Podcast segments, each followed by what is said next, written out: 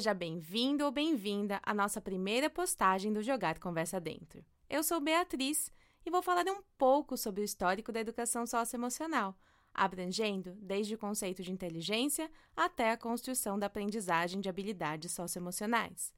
Também vou apresentar alguns tópicos das novas diretrizes da Base Nacional Comum Curricular, a BNCC, que incluiu tais habilidades nos currículos brasileiros.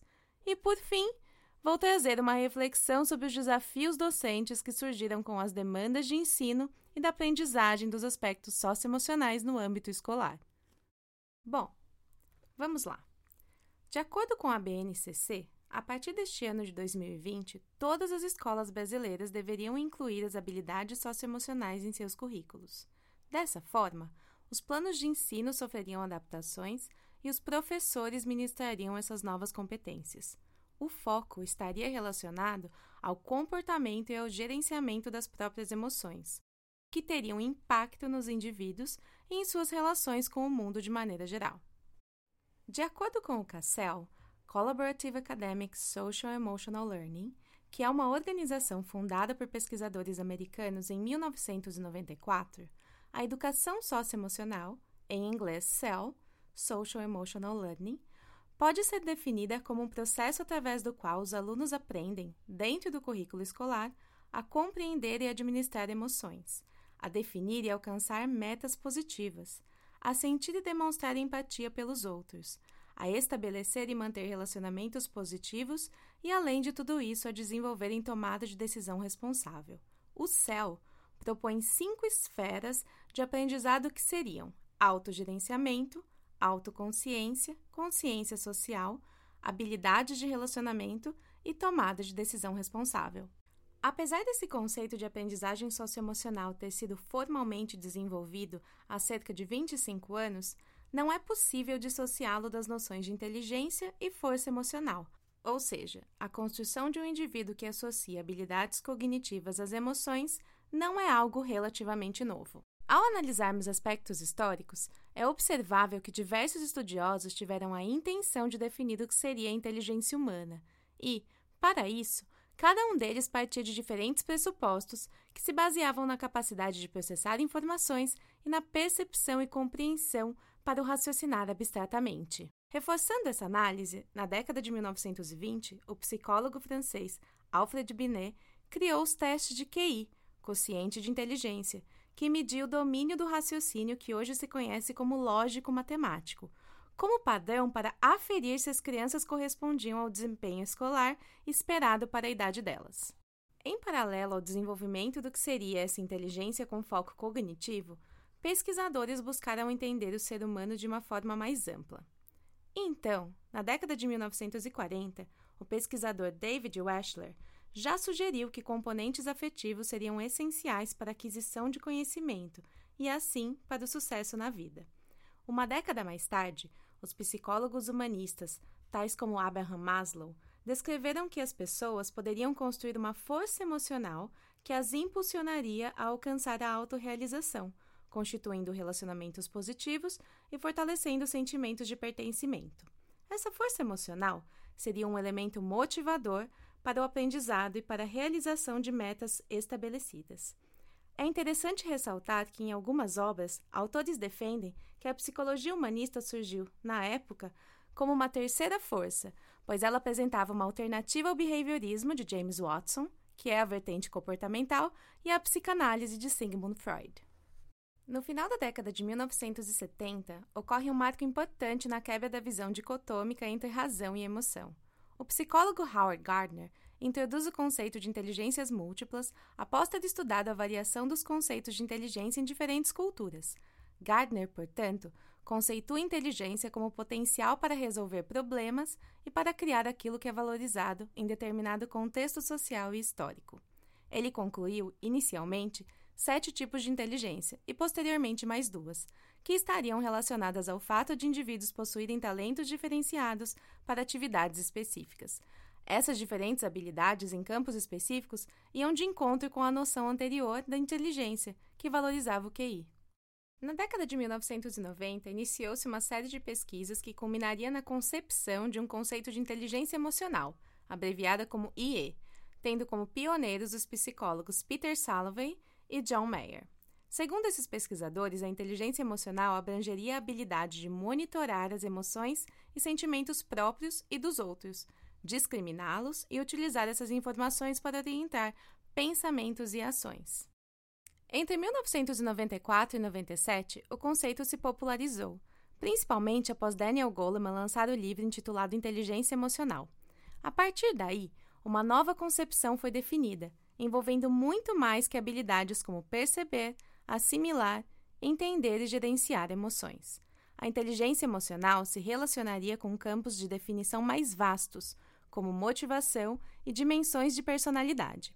Goleman, por exemplo, afirmou que a IE envolveria autoconsciência, empatia, autocontrole, sociabilidade, zelo, persistência e automotivação. O autor também sugeriu que ela determinaria grande parte do sucesso ou do fracasso das relações e experiências cotidianas, o que envolveria as vivências escolares, e que a IE poderia ser desenvolvida durante a vida. É nesse contexto, inclusive, que diferentes organizações foram fundadas ou popularizadas. Ambicionava-se auxiliar na produção de estudos e práticas para uma aprendizagem social e emocional como parte da educação, desde a pré-escola até o ensino médio integrando, portanto, múltiplas inteligências à inteligência emocional. O Cassel, já mencionado anteriormente, aparece aqui como um exemplo. A partir da identificação, do desenvolvimento e da avaliação de competências que combinem as dimensões cognitivas e socioemocionais do aprendizado, diferentes setores e organizações internacionais, entre elas agências das Nações Unidas, têm dirigido esforços para a construção de conhecimento sobre o que seria a educação para o século XXI Sendo assim, a educação seria a oportunidade central para preparar diferentes sujeitos para fazer escolhas e transformar em competências o potencial que já trariam consigo. O foco aparece em aspectos socioemocionais que capacitam as pessoas a buscarem o que desejam, tomarem decisões, estabelecerem objetivos e persistirem para alcançá-los, mesmo em situações adversas, de modo a serem protagonistas de seu próprio desenvolvimento e influenciarem em suas comunidades. Na direção de uma formação integral do indivíduo, que associa aspectos cognitivos e socioemocionais e o prepare para enfrentar desafios, o relatório para a Unesco da Comissão Internacional sobre Educação para o Século XXI, organizado por Jacques Delors, propõe uma educação em quatro aprendizagens. São elas: aprender a ser, aprender a conviver, aprender a conhecer e aprender a fazer Conhecidas como quatro pilares da educação, elas trazem uma concepção integradora de educação a ser aplicada em escolas e realidades locais. Se ampliarmos as pesquisas sobre habilidades socioemocionais no desenvolvimento escolar e acadêmico e aplicarmos a determinados conceitos locais, como a Espanha, por exemplo, encontraremos diferentes teóricos e programas que foram implementados até mesmo antes do trabalho dos psicólogos que escolhi apresentar. O meu viés de escolha, porém, foi proposital porque os conceitos de múltiplas inteligências, habilidades e competências, as reflexões sobre inteligência emocional, os estudos e estratégias apresentadas pelo Cassel e os quatro pilares da educação no relatório da Unesco são conceitos e documentos que dialogam e amparam na construção da BNCC, assim interferindo diretamente no contexto escolar brasileiro atual. A Base Nacional Comum Curricular, BNCC, é um documento de caráter normativo que define o conjunto orgânico e progressivo de aprendizagens essenciais que todos os alunos devem desenvolver ao longo da educação básica. Este documento normativo aplica-se exclusivamente à educação escolar e está orientado pelos princípios éticos, políticos e estéticos que visam a formação humana integral e a construção de uma sociedade justa, democrática e inclusiva. Nesse sentido, espera-se que a BNCC seja o suporte para uma educação de qualidade. Ao longo da educação básica, a base tem a intenção de assegurar aos estudantes o desenvolvimento de 10 competências gerais, além de habilidades práticas, cognitivas e socioemocionais, atitudes e valores para resolver demandas complexas da vida cotidiana, do pleno exercício da cidadania e do mundo do trabalho. Dentro das 10 competências gerais, cinco delas são pautadas em aspectos do desenvolvimento socioemocional.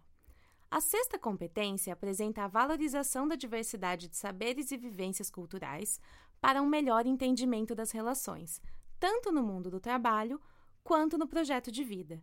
fazendo escolhas com liberdade, autonomia, consciência crítica e responsabilidade. A sétima competência sustenta a argumentação com base em informações confiáveis para defender pontos de vista que respeitem os direitos humanos, a consciência socioambiental e o consumo responsável, além de um posicionamento ético em relação ao cuidado de si mesmo, dos outros e do planeta.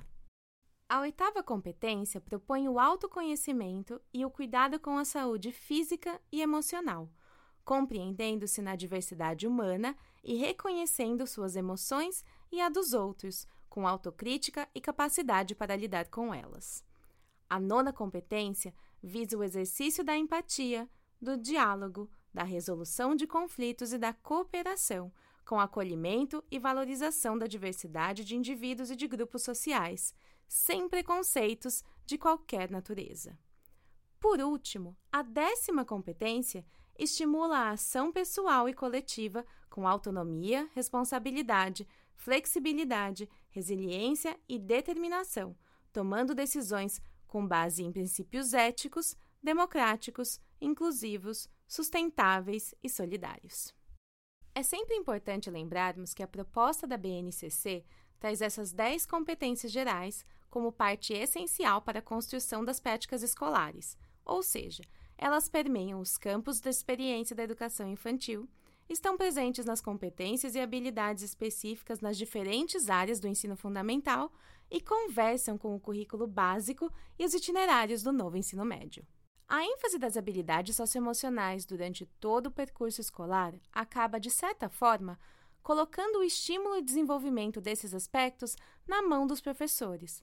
Porém, quem são esses educadores? Será possível ensinar efetivamente algo que ainda não dominamos com maestria? Pois bem, o currículo da formação básica de educadores no Brasil, em universidades públicas e particulares, tanto no curso de pedagogia quanto nas licenciaturas, ensina de maneira geral conteúdos, metodologias e práticas de sala de aula, estuda-se a legislação, administração escolar, vertentes da psicologia que podem ser aplicadas à aprendizagem, além de aspectos da educação inclusiva. Entretanto, não há ensino específico sobre educação socioemocional, talvez disciplinas eletivas em cursos mais novos. Nesse ponto, docentes que estão há anos em sala de aula saíram da graduação sem a base de como trabalhar com aprendizagem de educação socioemocional, e os que estão ingressando na carreira também não trazem uma bagagem muito completa. Os professores foram alunos de uma metodologia tradicional que não desenvolveu aspectos de alfabetização emocional salvo estudantes de escolas com pedagogias consideradas alternativas.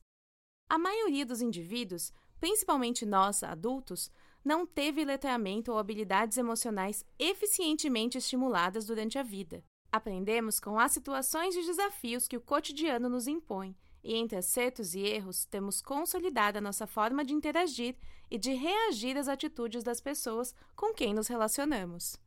Com a falta de formação teórico-prática, estabelece-se o desafio de conciliar estudos contínuos, especializações e um cotidiano de criação pedagógica que atenda às demandas da BNCC, dos conteúdos obrigatórios e que permita o estímulo do campo emocional e social de forma apropriada e significativa.